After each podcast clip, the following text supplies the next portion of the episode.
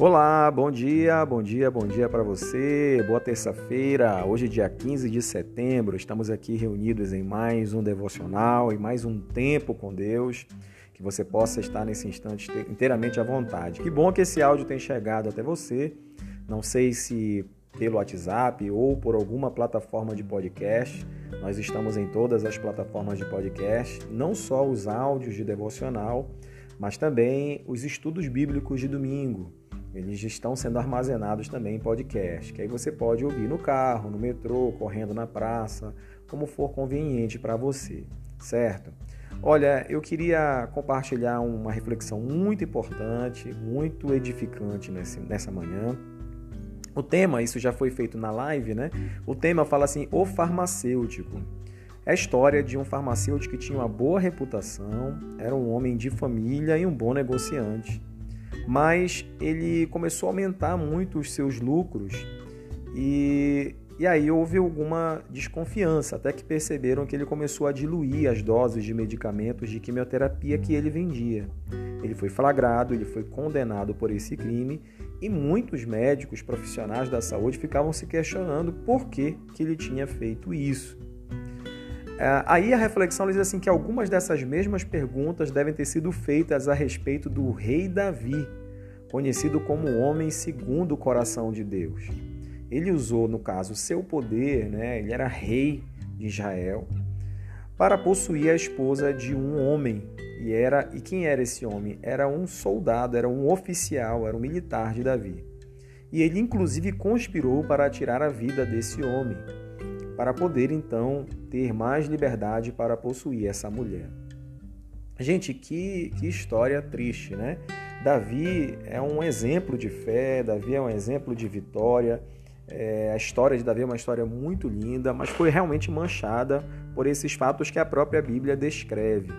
E o que eu achei assim muito interessante na reflexão de hoje é que esses fatos descritos, eles servem também para mostrar para todos nós o quanto nós somos falhos e o quanto nós necessitamos da graça de Deus e da sua misericórdia sobre a nossa vida.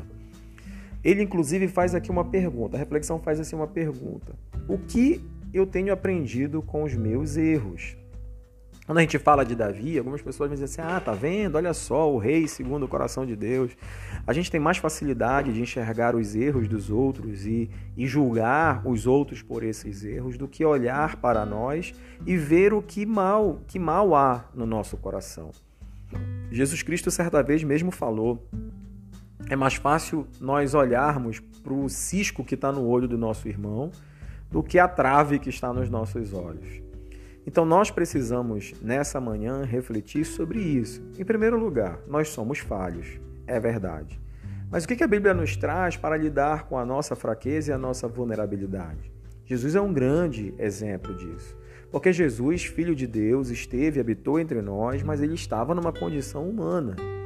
E no momento mais difícil do ministério de Jesus, quando ele estava prestes a ser traído por, por Judas, a Bíblia diz que ele estava com a sua alma aflita, angustiado. Jesus estava triste. E você percebe o nível de angústia e de tristeza porque ele, inclusive, pede para que os seus discípulos estivessem com ele. Ele não queria ficar sozinho.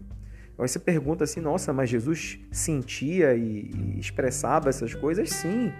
A nossa alma ela sempre vai refletir algo condizente com a situação que nós estamos vivenciando. O que Jesus sentiu não era nada patológico, mas era em conformidade com o momento que ele estava vivenciando.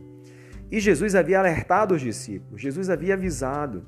Os discípulos tiveram dificuldade de assimilar porque Jesus era um homem que havia construído um ministério muito forte um ministério pautado pela palavra, mas também pelo agir de Deus na sua vida. Jesus curou enfermos, ressuscitou mortos, Jesus caminhou por sobre as águas, Jesus demonstrou autoridade, domínio e poder.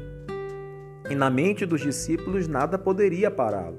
E quando Jesus diz que era necessário passar por tudo isso, era porque, na verdade, na verdade, Jesus não estava para fugir da morte, mas estava para enfrentar a morte e vencê-la.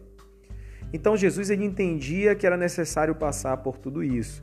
Mas quando ele percebe que esse momento ele vai se aproximando, ele entra não somente no processo de oração, mas de vigilância. E ele fala isso aos discípulos. Os discípulos, ao invés de orarem com ele, eles dormiam. E quando Jesus vê os discípulos dormindo, ele traz essa revelação. O espírito pode estar pronto, mas a carne é fraca. Vigiai e orai. Nós devemos ter uma vida de oração, nós devemos ter uma vida de proximidade espiritual para termos essa sensibilidade de perceber os direcionamentos de Deus. Era isso que Jesus fazia. Jesus o tempo todo dialogava em torno daquilo que estava no seu coração, dos seus desejos, mas ele também queria saber o que o Pai queria, e ele dizia com voz enfática: Que seja a tua vontade e não a minha. Mas por um outro lado, Jesus ele vigiava, Jesus ele percebia, ele tinha uma visão ampla do contexto.